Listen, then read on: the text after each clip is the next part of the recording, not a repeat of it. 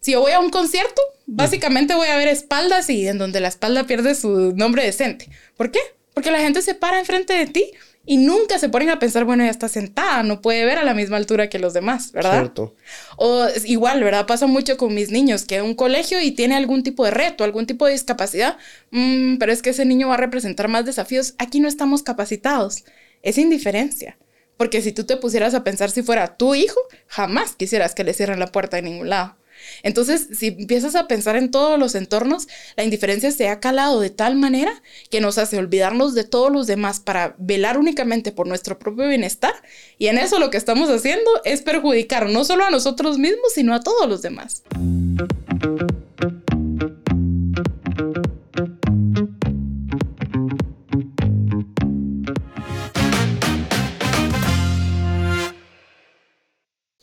Hola, hola, bienvenidos a Alma Artesana. Mi nombre es Pablo Perdomo y el día de hoy me encuentro con Mafer Jiménez, este ser de luz. Así me gustaría escribirla, no solo porque le fascina el amarillo, sino que porque donde ella vaya ilumina el cuarto. Se los digo de primera mano porque hoy la estoy conociendo y hoy tuve ese sentimiento como el resto de mi equipo cuando ella entró al cuarto. Ella es una escritora, psicopedagoga y catedrática. Mafer, bienvenida. Muchísimas gracias por esa introducción. Creo que lo que ves en mí, sin duda alguna, es reflejo de lo que hay en ti. Gracias, Pablo, por ese concepto y de verdad gracias por lo que haces, porque transmites lo bueno con una actitud tan positiva que viene del alma. Así que es un honor para mí estar aquí contigo. Qué linda, gracias. Y de amarillo, porque mira, vi las portadas de tu libro y la verdad no sabía que ibas a venir de amarillo, pero, excelente. Nos pusimos de acuerdo con el código de vestuario sin hablarlo.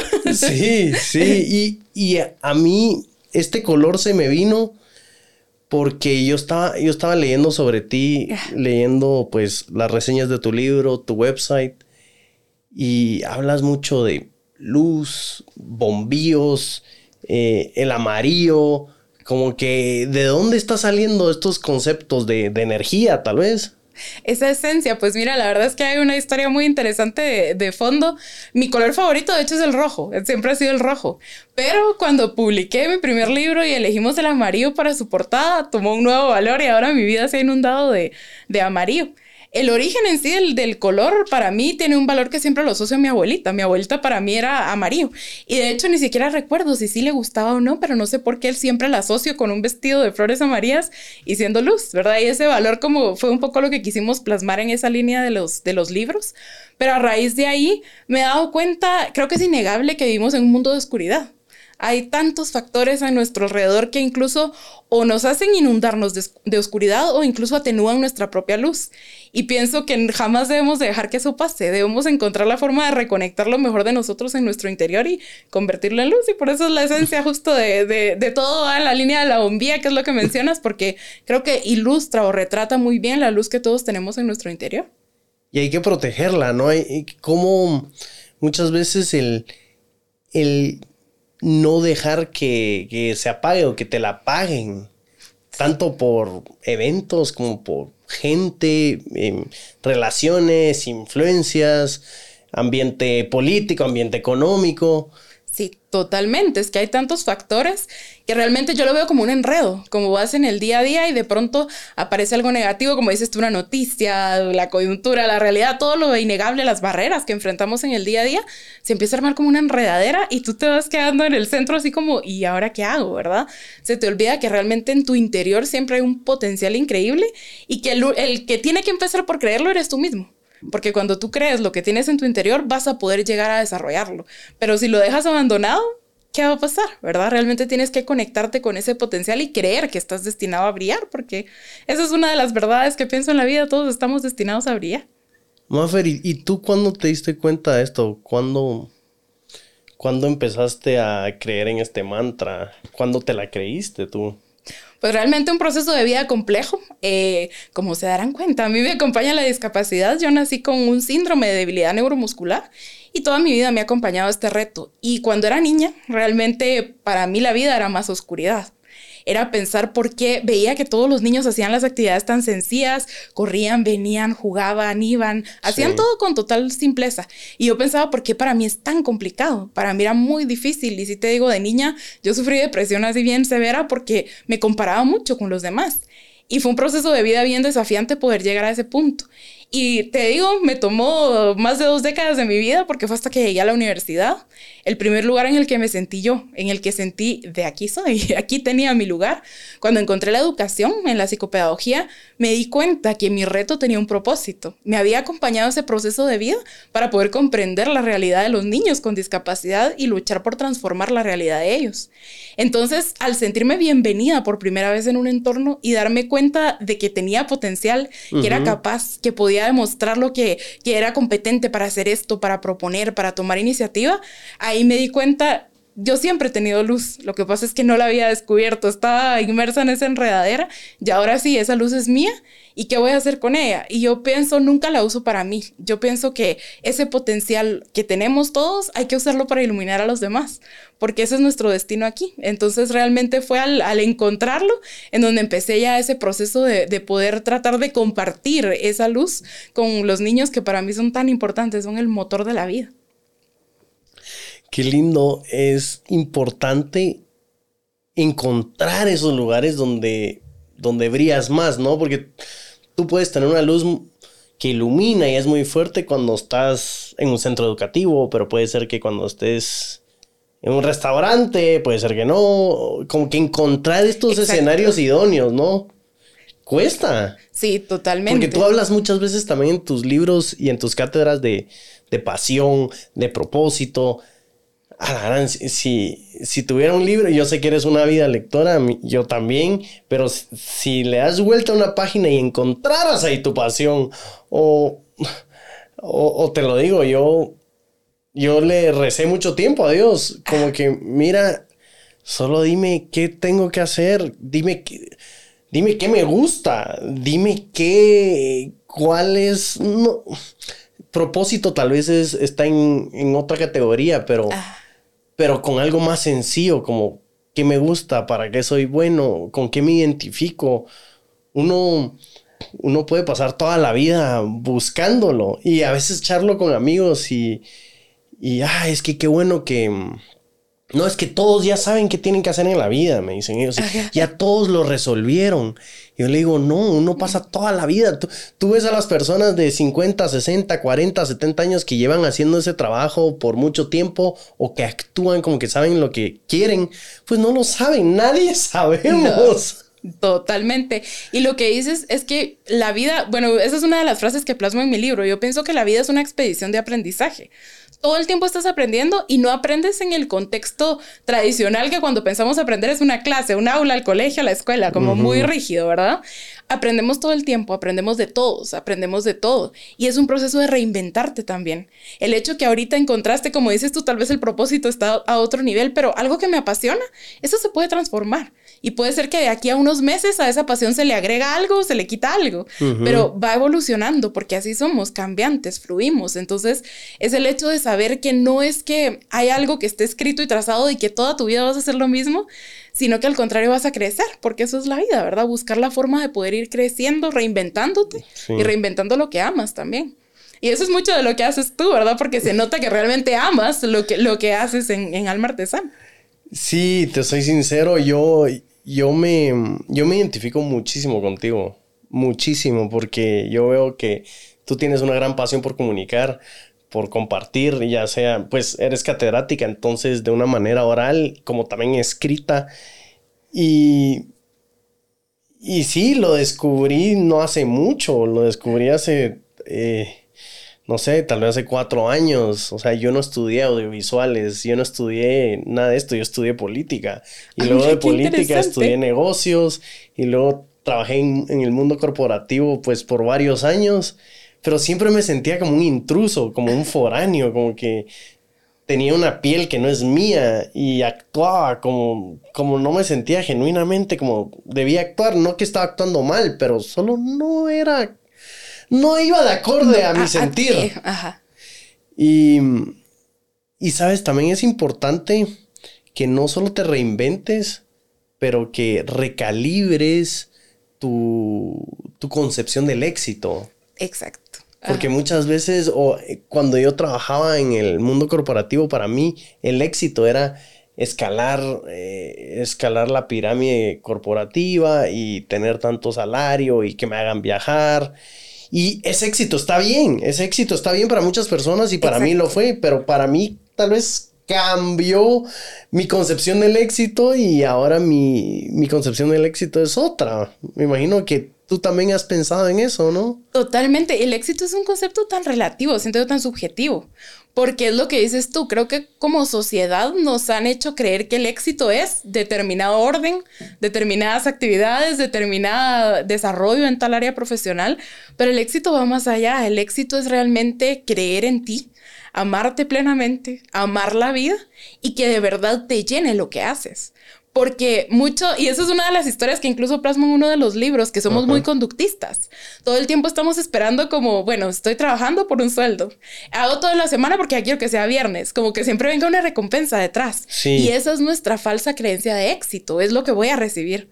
Pero realmente es ponerte a pensar y es una de las estrategias que planteo ahí, ¿qué tal si nos hiciéramos un sueldo de emociones, verdad?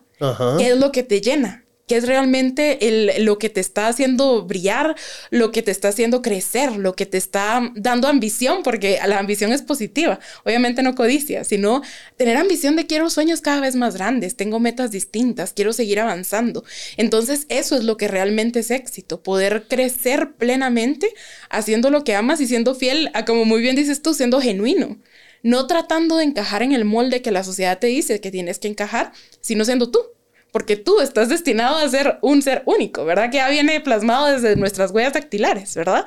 Tenemos un mapa que nos hace ser únicos y distintivos. ¿Por qué tratar de renunciar a eso para encajar en un patrón que alguien más te, te está haciendo creer que es éxito, ¿verdad?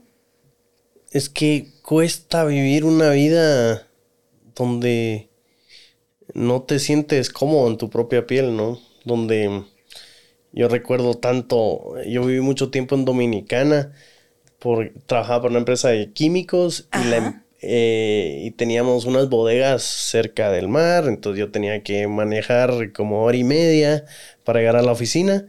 Em, y me recuerdo manejar a las 7 de la mañana y diciendo, ah, la gran, que ya sea viernes a las 6, que ya sea viernes a las 6. Y era lunes, 7 de la mañana.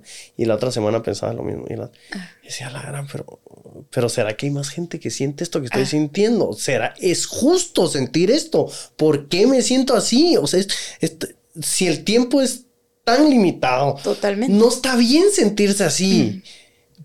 Pero era lo mismo lo que te decía, eso de, bueno, y si no es esto, ¿qué es? ¿Y qué hago? Y, cuesta, cuesta mucho encontrar tu brújula, cuesta encontrar, bueno, tú hablas de, la pasión y esta pasión asociada a sueños. Si tú tuvieras que dar un consejo, cómo encontrar esta pasión y que esta pasión se vuelva un sueño y este sueño tal vez un trabajo, ¿qué dirías? Yo pienso, tal vez lo podríamos trasladar a un tip muy sencillo. Y es contemplarte a ti o observarte a ti, como observarías a alguien más porque solemos ser mucho más castigadores con nosotros mismos de lo que hacemos con los demás. Con los demás somos más comprensivos o podemos identificar mucho mejor, a ah, este es su talento, esa es su fortaleza, los apreciamos más, pero con nosotros nos recriminamos todo el tiempo. No es que ya lo hiciste así, no, ¿por qué haces esto? Entonces, tratar de vernos en tercera persona con una perspectiva mucho más empática. Para mí, el valor por el que abogo y lo que realmente llena mi vida es la empatía, que yo pienso que es lo que más falta nos hace y lo que permitiría cambiar el mundo, la verdad, algo tan sencillo que empieza ahí y es poder tratar de comprender lo que siente la otra persona. Es eh, muy difícil o, absurdo pensar que nos vamos a poner en su propia piel, pero sí podemos contemplarlo em, de una manera transparente, eh, sincera, para poder tratar de entender qué está pasando, cuál es su proceso. Y esa empatía girarla hacia nosotros mismos. Entonces, cuando te empiezas a observar a ti mismo con empatía, empiezas a poder apreciar lo que tienes. Bueno, es que es cierto, esto no lo hice mal, esto estaba fuera de mi control, soy bueno para esto otro o esto era inevitable que sucediera, pero tiene un propósito. Y esa es una de las lecciones que esa la aprendí más recientemente, y es que la vida siempre tiene un propósito y todo lo tienes que recibir con gratitud. Porque muchas veces nos atormentamos que algo no salió en el momento como nosotros queríamos que saliera. Y entonces pasas no sé cuánto tiempo de desperdicias pensando en eso y te das cuenta, no pasó porque iba a pasar esta ruta y vamos a llegar a este punto que era mejor. Entonces es dejar que, que todo fluya, pero contemplándote con empatía, ¿verdad? Que realmente logres valorar lo que tienes en ti para al final conectar todos esos puntos que ahí siempre están los destellos. El punto es cómo hacer, convertirlos en una constelación para poder brillar. Y justo me encantó que mencionaste al inicio, ¿verdad? Que realmente eh, va mucho en la línea también de esa fe, de poder saber que existe algo superior a ti que ya puso en ti un propósito. Y es cómo vas a lograr contemplarlo y aprovecharlo de manera positiva. Fe, sí, qué palabra tan importante. Muchas veces la fe la asocian solo con la religión y la fe, para los que nos oyen, nos escuchan, nos ven, también, también hay fe en el proceso, hay fe en tu trabajo, fe en tu sueño, fe en, en esta mano que está escribiendo este libro, fe en lo que viene mañana, fe en mi familia, que creer, creerlo. Y yo creo que tú, tú lo mencionaste, creer en ti mismo, pero también creer en, en lo que estás haciendo, que a veces cuesta mucho, ¿no? Hay días de bajones. Y tú mencionas, Maffer, que tú aprendiste esta lección recientemente. Cuando tú aprendes una lección, esto es una reflexión tuya, es un proceso en, tienes un grupo de apoyo, tienes una terapeuta. Te lo pregunto porque muchas veces yo hablo de estas cosas con alguien más y me rebota mi lección. Es como que, ah, bueno, esto aprendí, pero fue un proceso entre tal vez mi terapeuta y yo o, o un confidente y yo. Pues te comento que en mi caso viene mucho, yo analizo muchísimo la psicología, estoy muy conectada con la faceta de la psicología, pero en mi caso mi discapacidad considero que me ha dado esa virtud, porque mi vida ha sido una vida muy solitaria si es muy difícil que tú encuentres a alguien que realmente te comprenda, que te acepte tal cual eres, que pueda tratar de comprender en la situación en la que estás, cómo derribar barreras para ti, entonces sientes como que hay un abismo entre las personas que no tienen discapacidad y tú. Y esa soledad para mí se ha convertido en una fortaleza increíble, porque te da tiempo de pensar, y en esa soledad tú tienes una decisión. ¿Vas a utilizar ese tiempo para pensar de manera positiva o lo vas a utilizar para castigarte y para recriminarte, verdad? Y eso me lleva un poco al contexto de la pandemia que yo analicé mucho eso. No sé si pudiste observar cuál era la reacción de las personas ante el confinamiento, que era estar solo con, contigo mismo, nada más. Sí. ¿Qué, eh, pudiste observar en la actitud de las personas? Desesperación, ansiedad, algo, algo que nunca sabías, que nunca habían sentido. Totalmente. E, era, bueno, y, sabes, en una charla anterior estaba, eh, tuvimos ah, con un colega, estábamos hablando sobre mm, sobre adicciones. Ajá. Y hablamos no solo adicciones a sustancias que tú ingieres, sino que adicciones como al teléfono, adicciones a Netflix, adicciones a la televisión. Pero todos estos agentes distractores que te sacan de ti, tú estás de una manera pasiva recibiendo información y no estás acostumbrado a estar en ti mismo un ratito, solo, callado, aburrido, que antes estar aburrido era algo tan común y tan normal. Ajá. Ahora le vimos a eso. Y justo, mira, lo que escribiste parafraseado es justo eh, el prefacio de encender la mente al conectarla con el corazón, que es mi tercer libro. Es como siempre buscamos en el mundo exterior distractores que nos hagan adormecer un poco o atenuar todo lo que nos molesta porque así vamos sobreviviendo, vamos por encimita. Pero en el punto en el que se desconectó esa línea y ya no tenías todos esos distractores, te tocó estar frente a ti, frente a tu reflejo, y ahora qué hago, ¿verdad? Y entonces, por eso regreso al, tema este de la soledad. En mi caso, al principio fue un proceso muy duro, ¿verdad? Fue el proceso de cuestionarme por qué era así, por qué yo tenía discapacidad y por qué los demás no. Pero con el tiempo te vas dando cuenta ¿Quién está pagando la factura de esto? Eres tú mismo, ¿verdad? Entonces te tienes que tomar la decisión de reprogramar básicamente tu mente para poder reconectarla con lo que es positivo para ti. Y si estás viviendo contigo mismo en tu propia piel y eres tú tu compañía toda la vida, ¿qué vas a hacer al respecto, verdad? Amarte y valorarte y buscar aprender, ser más eh, receptivo hacia lo que tienes en el entorno o te vas a cerrar, ¿verdad? Y es ahí en donde resulta el aprendizaje, el poder darte esa pausa de vivir en el aquí y el ahora y pensar, bueno, todo tiene una razón de ser, ¿qué puedo aprender de esto? ¿Qué puedo encontrar a través de esta experiencia que tuve?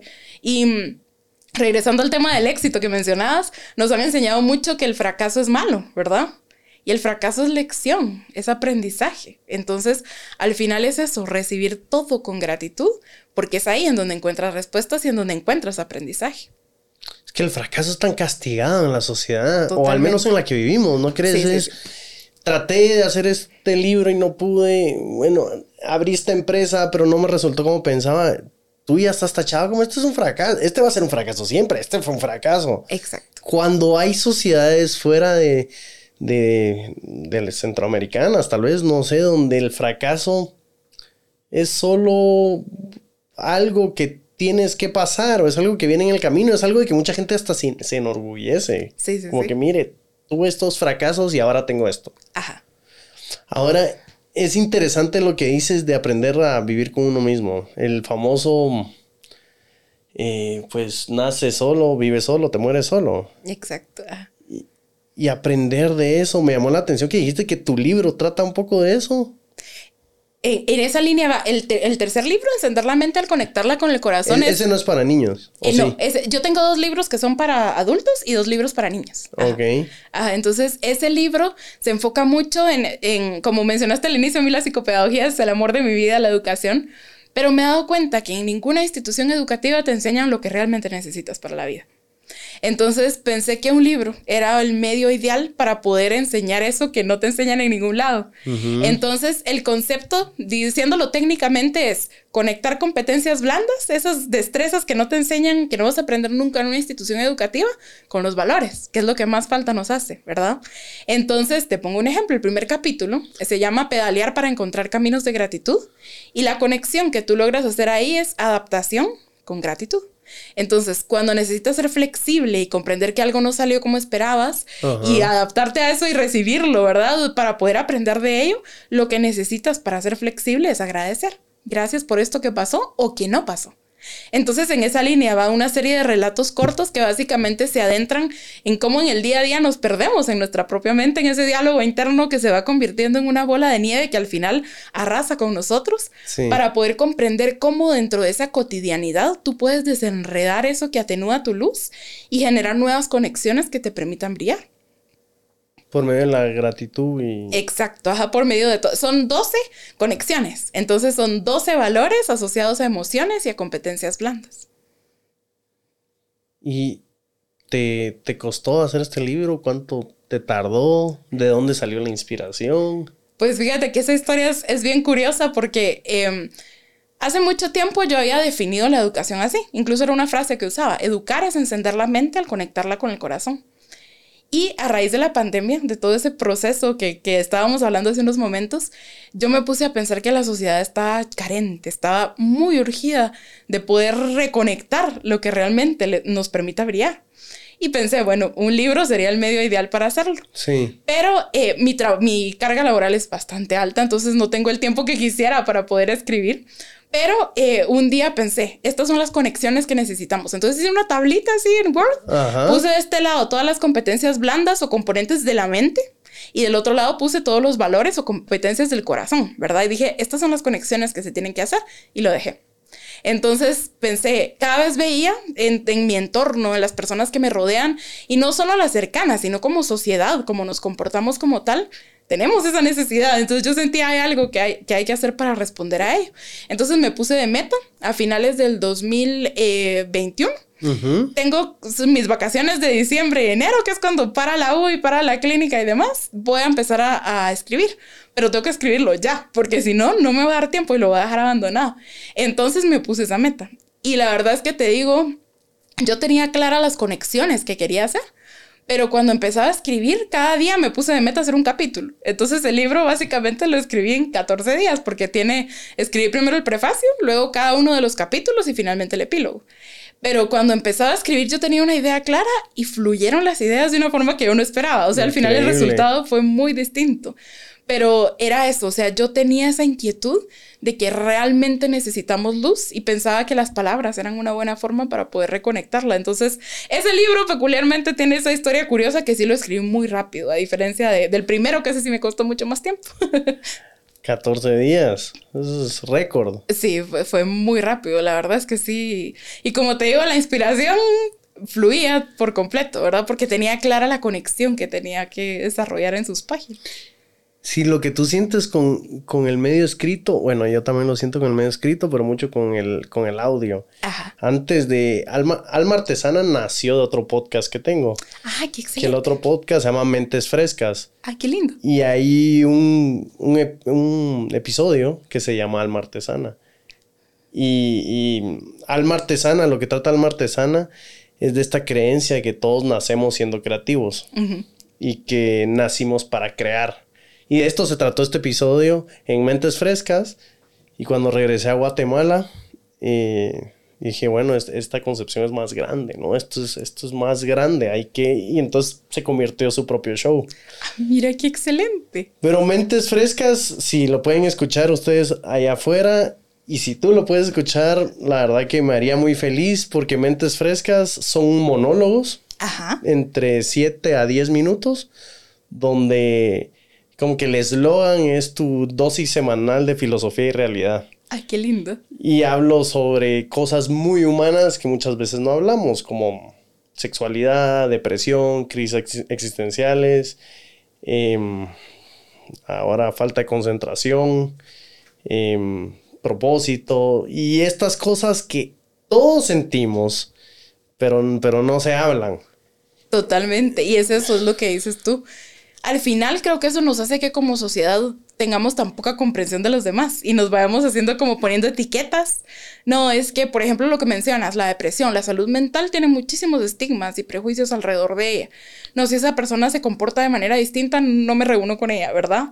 O si está deprimido, pero ¿por qué? Alegrate, como si fuera cuestión tan sencilla, ¿verdad? Es, el error más grande, pero ¿por qué no te pones feliz, verdad? O no llores, está malo llorar. Entonces vamos haciendo todas esas divisiones y no hablamos de lo que realmente tenemos que hablar. Cuando empezamos a hablar de eso, nos damos cuenta que empezó por una persona que estaba deprimida y nos damos cuenta que, por ejemplo, en datos, la OMS dice que para el 2030 va a ser el primer tipo de discapacidad, o sea, el más prevalente en, en toda la sociedad, en todo el planeta una de cada cuatro personas va a tener en su vida algún reto asociado a la salud mental. Entonces dices, ¿por qué no hablamos de eso? Sí, inclusive ellos también mencionan que, si no estoy mal, la cantidad de personas que se suicidan al año en el mundo es más grande que las personas que mueren en guerra o por desastres naturales.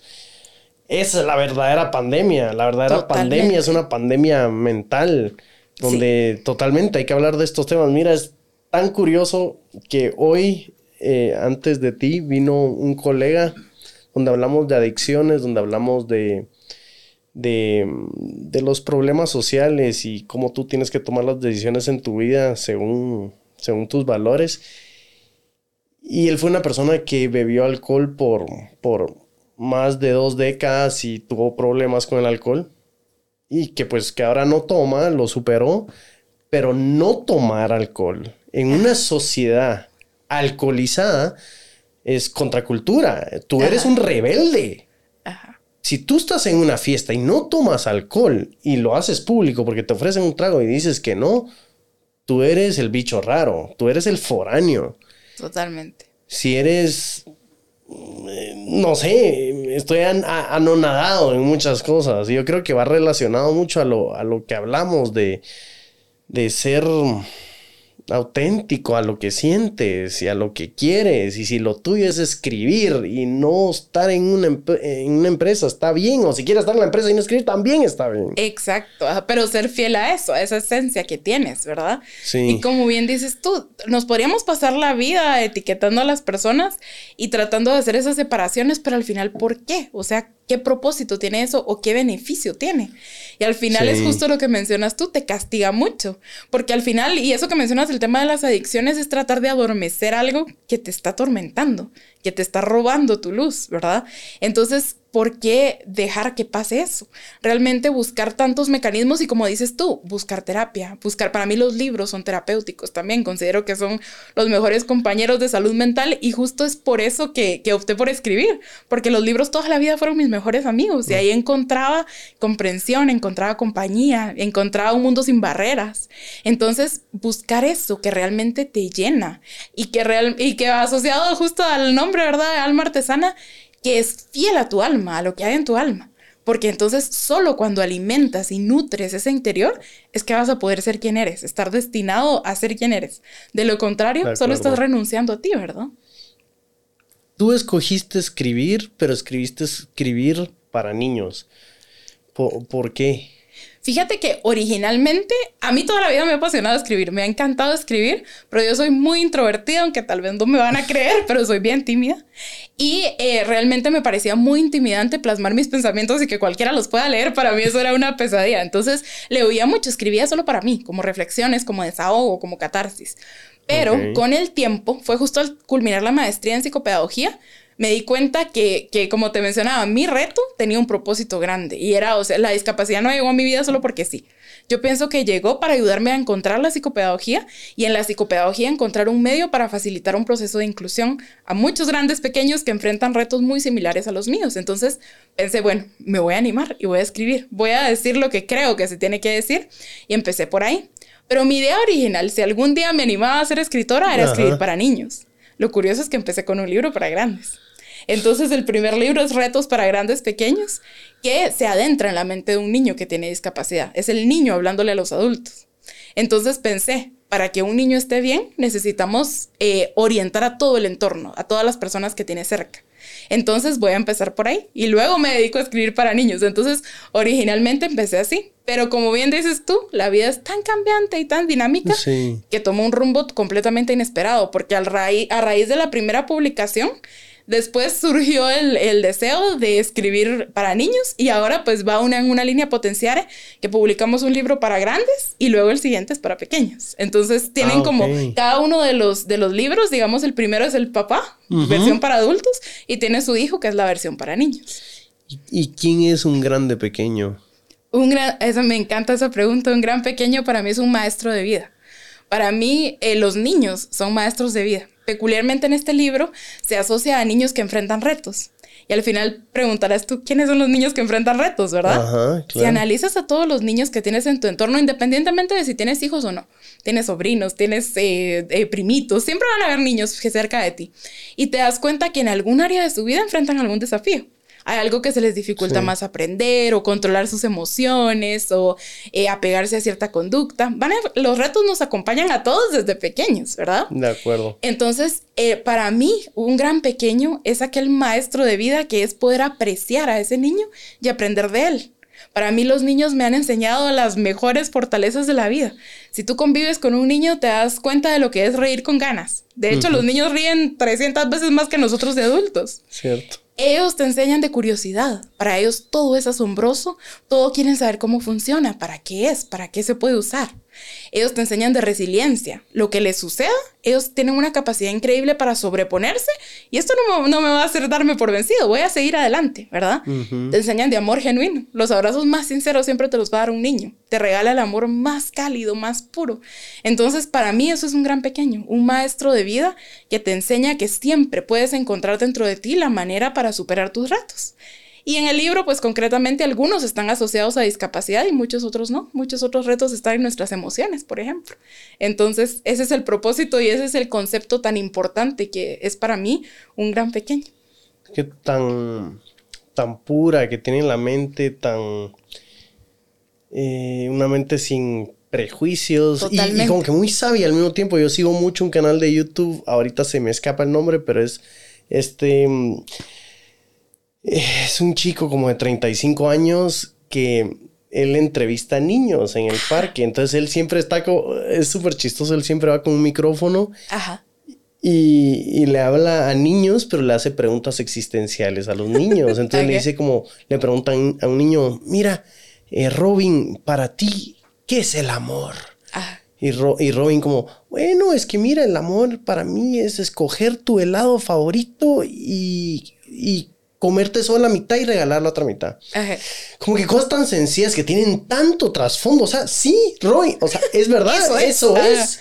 Y hablan de la muerte, hablan de la tristeza, hablan de, de, la enfermedad, pero son definiciones tan acertadas, sin prejuicios, tan aterrizadas, que es impresionante. Sí, lamento un niño. Qué triste también que, que se pierde eso, ¿no? Y eso es, eso es mucho, y justo es lo que plasma en el libro, que jamás lo tenemos que perder. Y si tú te das cuenta, regresando al tema de los sueños y la pasión, el momento en el que tú te, te ahí sí que te fuerzas a ser adulto. Y es como, bueno, no, ya tengo que ser, entrar en este estereotipo, hacer las actividades que la sociedad dicta, hacer esto o dejar de hacer lo otro, tú dejas de soñar porque entonces estás absorto en ese proceso que es como decías tú, ir manejando y es lo que me toca. O sea, es el único camino que hay. Tengo que entrar a la oficina a las 7 y salir a las 5. Eso es lo que hay. Entonces te desconectas por, por completo de esa esencia de ser niño. Y es ahí en donde empiezas a sufrir. Porque realmente abandonas toda la esencia que tenías por tratar de crecer. Y realmente crecer es poder abrazar a ese niño que tienes y no dejar que se muera nunca. Porque es ahí en donde están nuestras mayores virtudes y como dices tú, los niños simplifican todo. Sí. Nosotros de adultos nos fascina complicar la existencia. Pero ellos lo hacen todo tan sencillo y como dices tú, en su corta vida y, y, es por eso la esencia, aunque parecen pequeños de estatura, tienen una grandeza increíble en su interior. Es verdad. Y es justo eso lo que podemos y debemos aprender de ellos para poder cultivar esa grandeza en nosotros también. Pues Maffer, yo te comparto, yo siempre, yo siempre estoy buscando outlets para sentirme niño otra vez. Eh, o sea, mis memorias más lindas son jugar en la colonia con mis amigos de niño y ya sea con piedras o con grama, con lo que se nos ocurría. ¿Qué son estos outlets hoy en día? Por ejemplo, yo todos los lunes todos los lunes en la noche me junto con mis amigos a jugar videojuegos. Estos videojuegos me recuerdan a mi juventud. Em, para Navidad, por ejemplo, yo me compré unos patines y era porque me recordaba mi juventud y tal vez mis padres o mi pareja o quien sea, eran unos patines, como que, ¿qué onda? O sea, pero me dan ese sentir como que sigo... Eh, ese sentir de jugar, ese sentir de explorar, de curiosear, aunque sea un momentito a la semana, pero, ¿sabes? Te sientes tan, tan bien que estás haciendo algo solo por el deseo y algo por, por, tal vez, en mi caso, nostálgico, pero no está atado a una recompensa, no está atado a una remuneración económica, no está atado a hacer sentir bien a alguien, no está atado a una obligación, está sentido, está atado al simplemente, simplemente hecho de jugar. Quiero jugar. Vivir. Vivir. Lo podría sintetizar en vivir. Edith Eger es una autora que me fascina, ella es psicóloga, eh, no sé si la conoces, ha escrito varios libros, eh, La bailarina de Auschwitz y el otro se llama, creo que en Auschwitz no vendían Prozac, se llama el otro libro. Ella, pues, a través de lo que vivió en un campo de concentración, sobrevivió siendo la única de su familia. Todos los demás fueron exterminados durante esa época. ¿Te imaginas lo duro que es poder superar a eso? Y ella, pues, se convirtió en una psicóloga excepcional y ha plasmado también su ideología en los libros. Y justo ella, ahorita que mencionabas eso, propone una estrategia bien sencilla que yo pienso que debería ser nuestra filosofía de vida. Y dice que cada día, al final del día, tú hagas tu balance de horas, de que cuántas horas invertiste en hacer determinadas actividades. Entonces, para ella son tres pilares, jugar, trabajar y amar. Entonces menciona cómo incluso se conjugan esos elementos, porque si tú amas tu trabajo, que es la fortuna que tengo yo, que de verdad lo considero una bendición, yo cuando entro a la universidad y doy una clase, o cuando estoy con mis niños y doy una terapia, o cuando voy a X lugar a dar una conferencia, yo amo lo que estoy haciendo. No siento que sea trabajo. Entonces ahí se conjuga, son horas de amar y de trabajar. Por supuesto, hay facetas del trabajo que son mucho más desgastantes, que te agotan más, esas son horas de trabajo. Pero ¿qué dedicas para jugar? Para poder, que para mí la esencia es vivir, ¿verdad? En mi caso, para mí es leer. Para mí leer es lo, aunque termine agotado un día, yo leo, porque ahí encuentro tanto, siento que mi mente se libera, va a donde quiera. Entonces juega mi mente. ¿sí? Pero justo lo que mencionas tú, lo de los patines, si eso te encanta, te llena, te hace vivir en el aquí y ahora, ¿por qué no hacerlo? Y muchas veces eso explica mucho de ti, ahora comprendo por qué eres así, porque eres muy genuino y fiel al niño que, que eres. Pero si tú piensas quizás alguien de tu edad, jamás se daría el permiso de comprarse los patines. ¿verdad? El permiso, esa, esa es la palabra, el per ¿por qué no te vas a dar el permiso? O sea, ¿dónde diablos no te puedes dar un permiso de, ser feliz y jugar? Exacto. O sea, entonces nadie quiere ser adulto. ¿Qué, ah. qué, aburrido? ¿Qué vas a hacer? Sí. Y sabes, eh, eh, hace poco hice un episodio en Mentes Frescas que se titula Entre tanta velocidad quiero paz. Ah, qué lindo. Y hablo sobre la lectura. Ajá. porque eh, esto me pasó a mí hace como seis meses. Me empezó a dar mucha ansiedad la acción de multitasquear. Así ah, sí. O sea, pasas de un pasas de un monitor a otro, del teléfono a la compu, de una llamada a otra y estás nunca te logras concentrar en nada. No. Porque se chupa tu concentración acá, la reinviertes en esta acción, pero te interrumpe esta, entonces, y así pasas el día entero. Totalmente. Y eh, por un proyecto que tenemos me tocaba leer bastante porque teníamos que hacer análisis de unos libros. Y la lectura era lo único que me estaba dando paz, porque era una tarea no, no estaba metido en nada, estaba haciendo solo una cosa. Escuchando a un autor, leyendo una letra, leyendo una palabra, leyendo una oración. Era hasta, era un desahogo. Totalmente. Solo estoy haciendo una cosa. Ajá. ¿Sabes? Sí, qué belleza. Y para mí eso es la lectura realmente. Y es, Curioso porque lo que dices cognitivamente es cuando más trabaja tu cerebro. Cuando lees es cuando más estás estimulando tu cerebro. Pero estás forzado a estar aquí, ahora y comprendiendo. O sea, filtrando todo. Yo siempre explico, ¿verdad, Lau, que la atención es como una puerta. Entonces tú abres la puerta y decides qué estímulo va a entrar. Pero en muchas ocasiones abrimos la puerta y entran 15 cosas a la vez, que obviamente no pueden pasar bien por esa puerta. Y lo que dices tú, en esas tareas tan demandantes de tratar de hacer 10 mil cosas a la vez, simplemente nos perdemos. Y realmente en la lectura puedes encontrar esa enorme oportunidad de estar aquí, estar ahora y poder ponerte que esa es una de las fortalezas que más desarrolla la lectura también es la empatía, porque vives otras vidas puedes observar la, una situación, un problema, una experiencia desde la perspectiva de alguien más. Entonces te sales de ti mismo para poder plasmarte en alguien más, en otra historia, en, en otros sucesos, en otros acontecimientos. Y al final eso te llena y nutre tu mente de una manera increíble.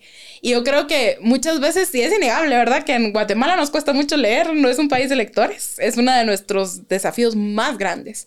Pero realmente ahí es en donde están las mayores oportunidades también, que pudiéramos encontrarnos con esa lectura que de verdad nos apasione.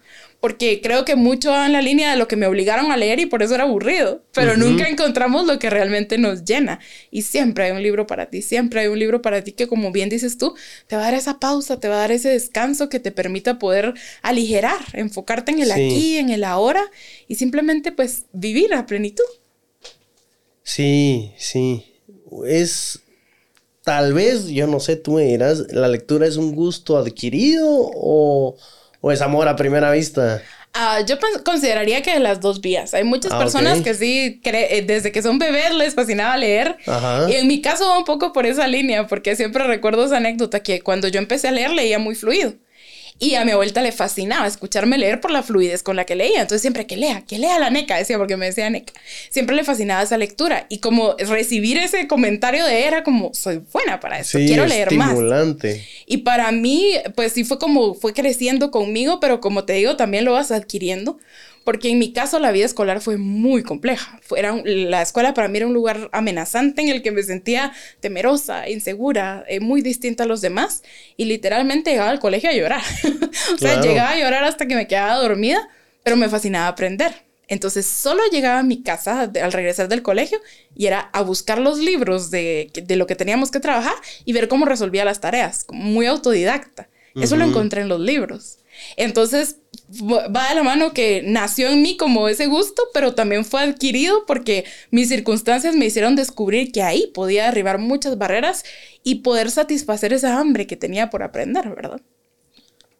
Mafer, ¿y qué, qué estoy leyendo en tus libros? ¿Qué estoy leyendo?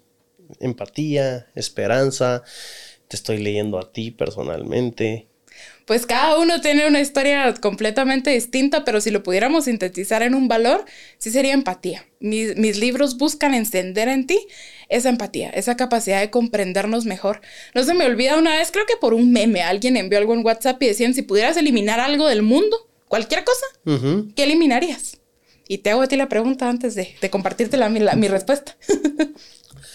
si pudieras eliminar algo en el mundo, ¿qué, qué eliminarías? Eh, qué buena pregunta. Ah, te lo voy a poner retadora. El bueno, no, te iba a decir el ego, pero no sé si se puede vivir sin ego. Eh, tal vez la envidia. Yo siento que, que, la, envidia no, no suma, no suma y solo enferma. Solo nos divide, ¿verdad? La verdad que es una respuesta muy, muy interesante. Creo que sí es muy importante poder eliminarla. En mi caso, mi respuesta fue la indiferencia que nos deje de parecer ajeno o nos deje de parecer importante lo que viven los demás. Entonces, para mí, el contrapeso de eso es la empatía. Y justo es la esencia que trato de plasmar como eje transversal en todos los libros.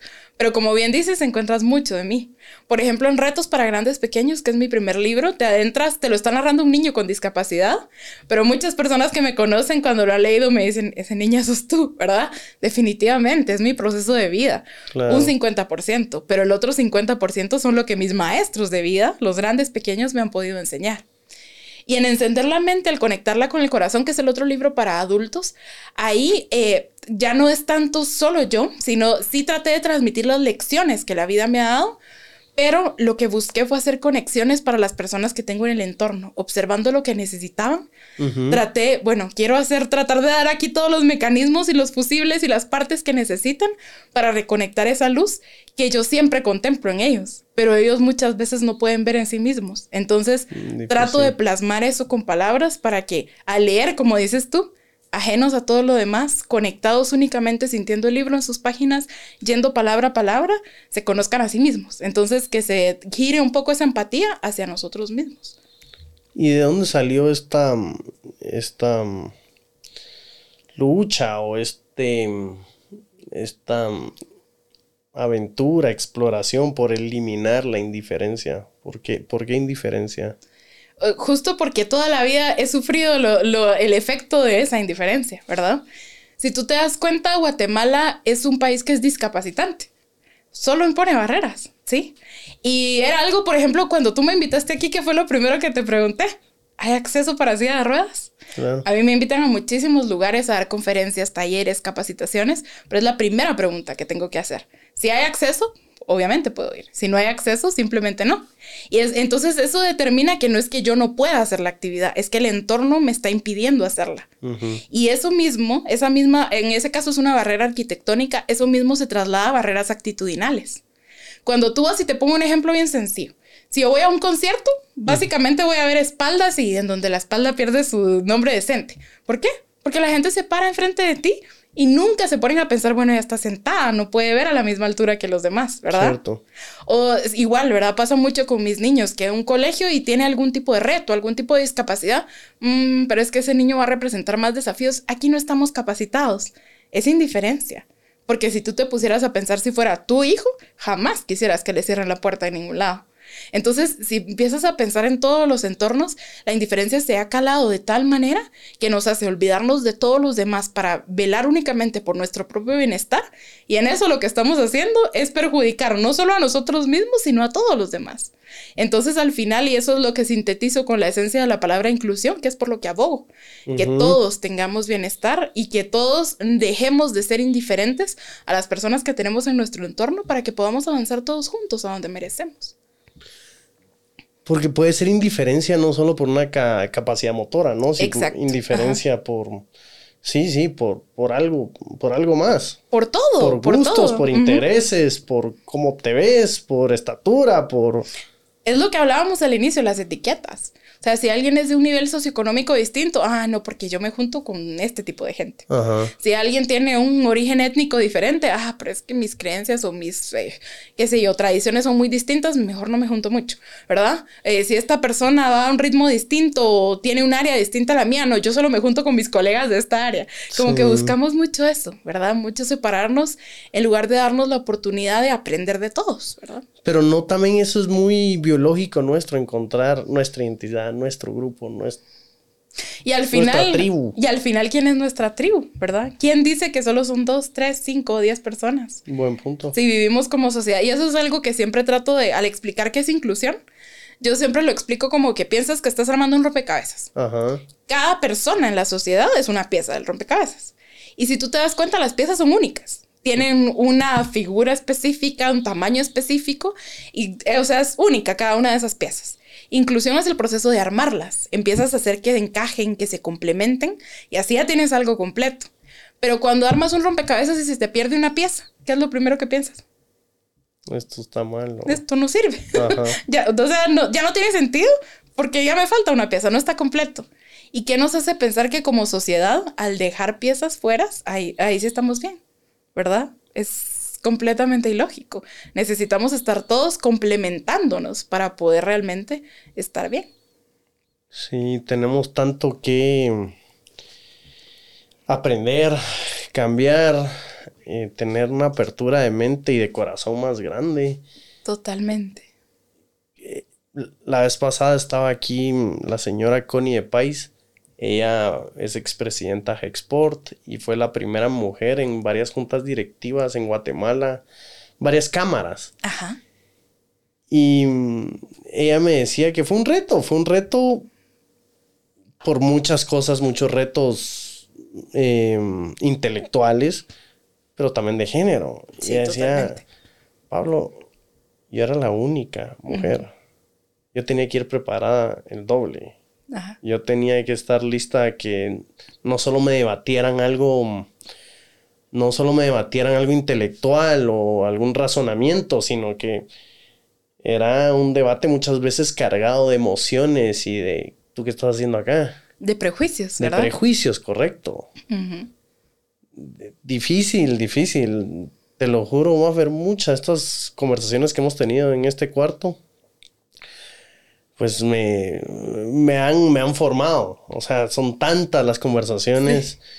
Y cada uno tiene una historia muy, muy diferente. Eh, como tus libros le enseñan a mucha gente a, a tener esta apertura y tener empatía a mí me ha, abierto el corazón y tener más empatía escuchando a las personas que vienen acá, que, que, que cada persona es un mundo diferente. Totalmente, es que esa es una de las verdades más grandes que hay, ¿verdad? Cada persona es un mundo completamente distinto. Por eso es que a mí me apasiona tanto estudiar la mente, analizar la mente, porque cada mente es un universo.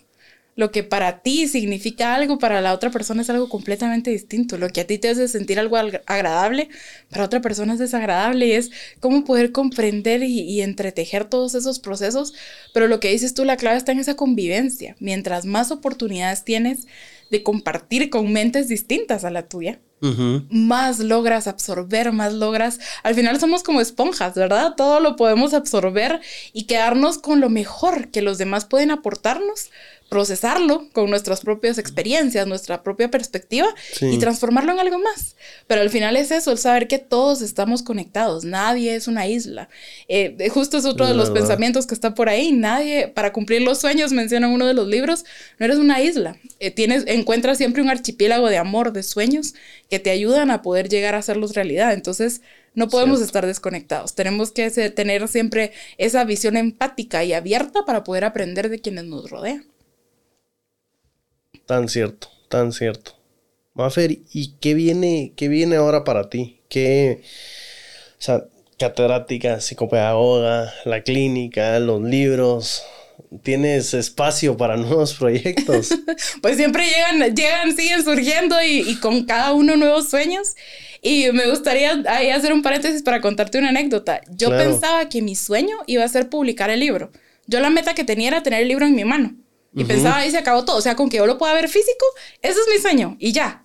O sea, no estaba esperando, ay, voy a, esto se va a convertir en un bestseller o no. O sea, mi sueño era tener el libro en la mano y si logra llegar a ayudar, aunque sea a una persona, yo me doy por hecha. Yo comuniqué lo que necesitaba, transmitir lo que necesitaba, enseñar y eso es todo. Pero ese sueño encendió muchísimos más. Me di cuenta que realmente uno de mis propósitos es escribir y entonces no puedo renunciar a esa esencia, tengo que encontrar la forma de seguir escribiendo.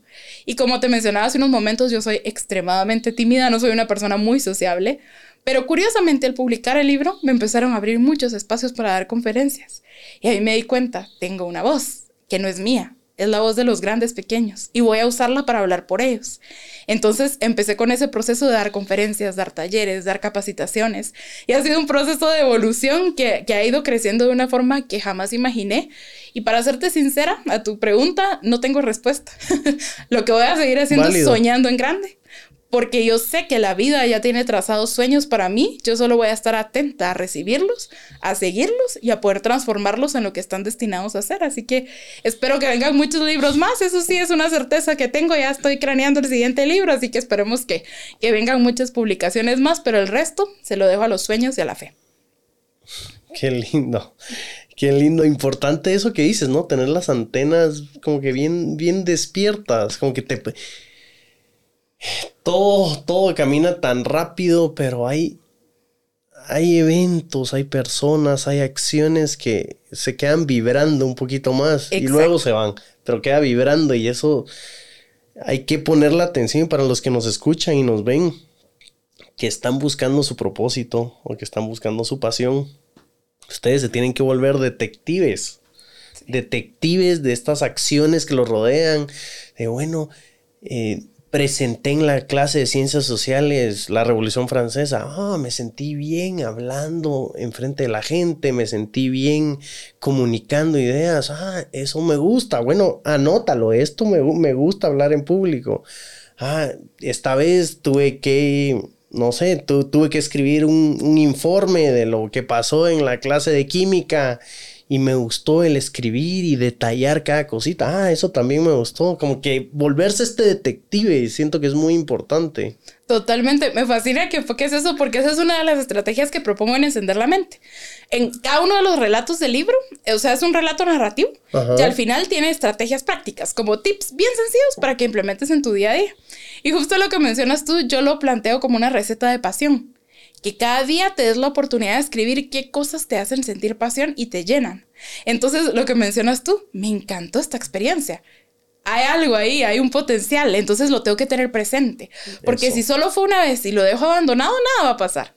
Tienes que darle seguimiento, tienes que seguir creyendo en eso que está ahí. Entonces, poder darnos la oportunidad cada día de realmente enlistar e identificar todo eso que te llena, eso que te hace sentir bien, te va a ir enseñando cuál es el camino, como piedritas en el camino, ¿verdad? Vas a encontrar, bueno, este es el siguiente paso, por aquí puedo irme y, y voy a encontrar nuevas oportunidades. Entonces, es eso, ¿verdad? Como bien dices tú, me encanta que lo plantees como detectives, porque al final es ese proceso de ser tan analítico y también tan introspectivo tu propio proceso de vida cada día. Pero eso que dice Maffer, tenerlo presente, ¿no? Porque se nos olvida, es muy fácil que se te olvide, como que, ah, a mí cómo me gustó lo que hice aquella vez en la clase o con este cliente, pero se te olvida, entonces, bueno, por eso decían notarlo, pero que lo tengas presente y que conectes, ah, bueno, me gusta hablar, y me gustan los micrófonos, ah, me gustan las cámaras, y ahí vas haciendo como que un mapa, o me gustan los libros, me gusta escribir, me gusta la literatura, me gusta la literatura enfocada en niños, me gusta inspirar a niños, como el rompecabezas que hay que hacer, ese radar. Ajá. Sí, y es que, y eso es uno de, mis pensamientos también. Yo, yo lo miro en relación a los libros, ¿verdad? Que son las piezas que te permiten construirte y reconstruirte. Y al final todos somos libros todos estamos escribiendo nuestra historia. cada día tienes una página en blanco y tú decides cómo vas a escribir la historia y qué vas a plasmar en ella. Y muchas veces cuando abrimos los ojos en la mañana ante esa página en blanco, ¿qué es lo primero que empezamos a plasmar? Ansiedad, miedo, estrés, temores. Y entonces, ¿qué historia vas a escribir ese día si son los primeros pensamientos que, que enciendes en tu mente? Lo que vas a tener como resultado al final del día es oscuridad. ¿Y qué tal si cambias ese enfoque y empiezas a escribir pensando con esa plenitud y apreciando todo lo que tienes y lo que eres capaz de llegar a ser? Vas a escribir algo completamente distinto, porque lo que tú piensas determina tus acciones y tu realidad. Entonces va en esa línea, ¿verdad? Que realmente te des esa oportunidad de explorar lo que está ahí ya para ti. Ya tienes todo el mapa, el punto es leerlo, ¿verdad? Sí, Sí, sí, sí, de acuerdo, de acuerdo. Mafer, ¿dónde, ¿dónde te podemos seguir? ¿Dónde están tus libros? ¿Dónde podemos saber más de, de lo que haces? Pues me encuentran en las redes como Potenciare, estoy tanto en Facebook y en Instagram, también en potenciare.com, ahí está la descripción de todos los libros y todo lo que hago para que puedan contactarme, me encantaría leerlos y poder saber acerca de sus inquietudes, sus sueños y poder llegar también a ustedes a través de mis conferencias, mis talleres y por supuesto mis libros para que los puedan leer. Ahí nos encuentran en potenciare.com y en las redes. Súper, ahí la escucharon, ahí están atentos, Maffer. Un gusto, impresionante, me la pasé re bien, sos una persona de luz, transmitís inspiración, me dan ganas de oírte, me dan ganas de hacer, de crear. Y qué lindo que, que vas alineada también con mucho lo que creemos en Alma Artesana, que nacimos para crear. Y eso que tú decías, que no sé si este libro va a ser un bestseller, no sé qué va a pasar con este libro, pero lo hice y acá está, y estaba acá y ahora está acá. Exacto, lo, lo transformaste en algo más. Y ese es un sueño que te llena. Y en el camino vas a descubrir que llenas a muchísimos más.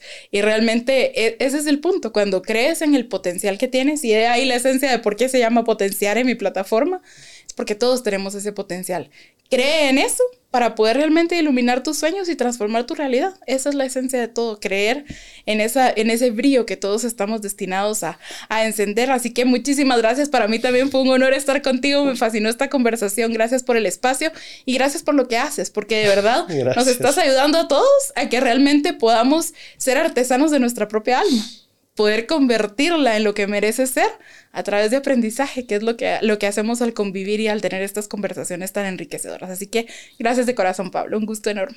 Qué lindo, gracias. Esto fue Alma Artesana con Mafer Jiménez. Por favor, no le pierdan la pista. Libros, cátedras, contenido de valor. Tiene muchísimo que ofrecer. Nos pueden encontrar todas las semanas en las redes sociales y en las plataformas de podcast. Muchas gracias por estar presentes y hasta la próxima. Chao.